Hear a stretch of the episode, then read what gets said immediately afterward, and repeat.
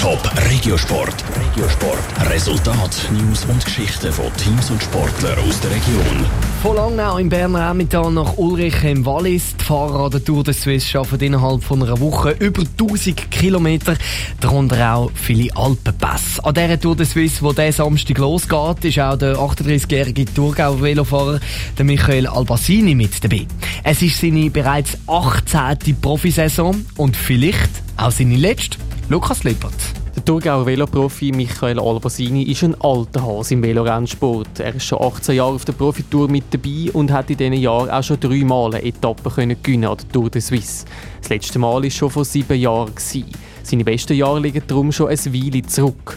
Ob die Tour de Suisse dieses Jahr seine letzte ist, das will der Michael Albasini aber noch offen lassen.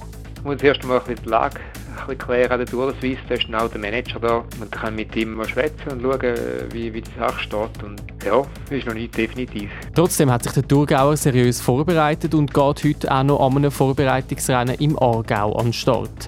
Ob es für einen Etappensieg der Tour de Suisse langt oder nicht, ist aber nicht sein oberstes Ziel. Ob es für einen Etappensieg langt oder nicht, das muss man dann halt so hinein. Und jetzt habe ich ein paar Jahre keine Etappe gewonnen, also das Welt geht nicht unter, wenn es nicht klappen wird. Aber warum wäre es mir, wenn ich irgendeine vergeben würde? Das heisst, wenn ich die Möglichkeit hätte, Etappen gewinnen und, und, und dann irgendwie aus irgendeinem Grund nicht geschafft hätte, dann würde mich mehr wurmen. Der Michael Albasini hat aber klar gesagt, dass er an der Tour de France nicht an den Start geht. Die würde gerade nach der Tour de Suisse anfangen. Er teilt sich das Rennen aber trotzdem gut ein und tut sich die Etappen rauspicken, wo er auch eine Chance hat. Man kann eigentlich die Tour de Suisse voll fahren und nachher trotzdem nur Tour de France gehen. Es ist immer noch eine Woche äh, zwischendrin.